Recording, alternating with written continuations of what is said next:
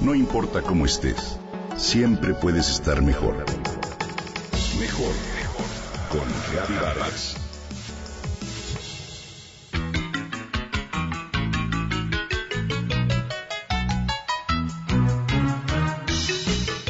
Mateo de dos años y con la energía de un niño feliz, brinca desde la orilla de la alberca y se sumerge dentro del agua una y mil veces sin parar. Se siente muy seguro y confiado gracias a los flotis que su mamá le colocó a regañadientes en los brazos. Al preparar su siguiente salto al agua, más rápido de lo que pude reaccionar, se quitó uno de los flotadores, decidió que le estorbaba, y lo aventó fuera de la alberca. Splash se lanzó como siempre, solo que sintió la angustiosa realidad de hundirse sorpresivamente. Como en cámara lenta mi mente lo registró y lo saqué tan rápido como pude segundos eternos en los que los dos aprendimos la lección. Mateo sobre la utilidad de esos aditamentos que creía una necedad y la abuela sobre la fragilidad de la vida. Así somos los humanos. Decía Borges que no hay un absurdo mayor que la inmortalidad de los dioses. Porque cuando crees que vas a vivir eternamente es cuando cometes tonterías. Ah, qué cierto. Necesitamos que la vida nos quite un flotador para entonces sí apreciarla.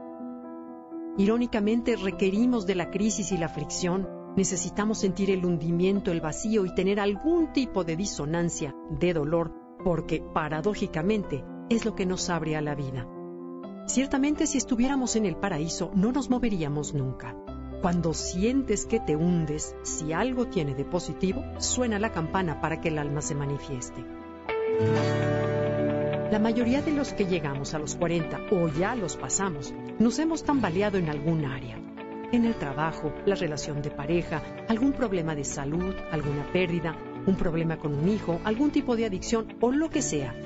Es parte de la vida. Cuando pasas por una crisis ineludible como por ejemplo la de la mitad de la vida, una de las cosas que más te pega es darte cuenta de que eres mortal que has llegado a la cima de tu edad biológica y que, te guste o no, comienza el mediodía de tu existencia. Como dice Nietzsche, eres igual que un cerillo.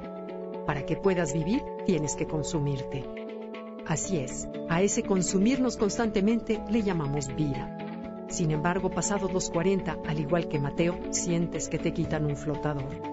La vida te da un aviso para que la vivas y la disfrutes con intensidad porque pronto se puede terminar. De alguna manera, alrededor de los 40 y a pesar de ti, comienzas a doblarte ante lo implacable del paso del tiempo. Ahora sí, en cada cumpleaños festejas vivir un año más. Y al mismo tiempo sientes el pellizco en el estómago porque sabes que significa vivir un año menos. Este punto de quiebre nos ofrece dos lecturas. La primera es la de la pérdida en varios de sus niveles.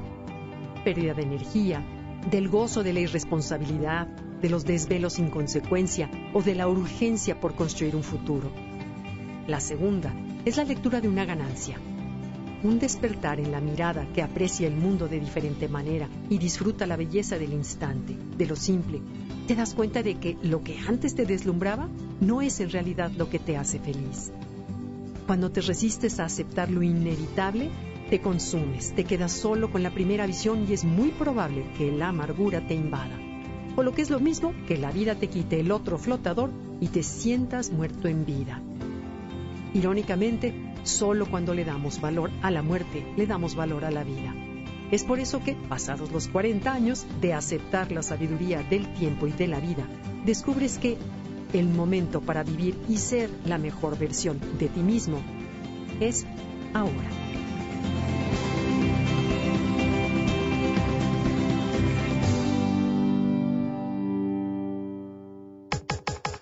Comenta y comparte a través de Twitter.